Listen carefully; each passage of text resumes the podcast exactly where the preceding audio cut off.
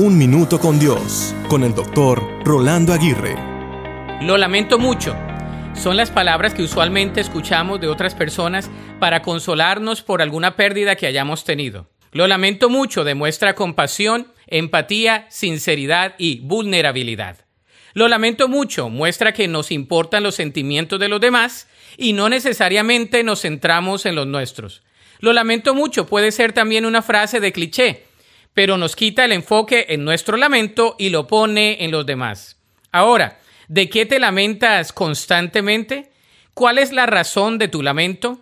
¿Lo es una oportunidad perdida? ¿Una situación fuera de tu control? ¿Una relación desafiante? ¿Una decisión frustrante? ¿O una realidad que tiende a desanimarte? ¿Cuál es la razón de tu lamento? ¿Lo es la inconformidad por algo no alcanzado o por el tiempo no bien administrado?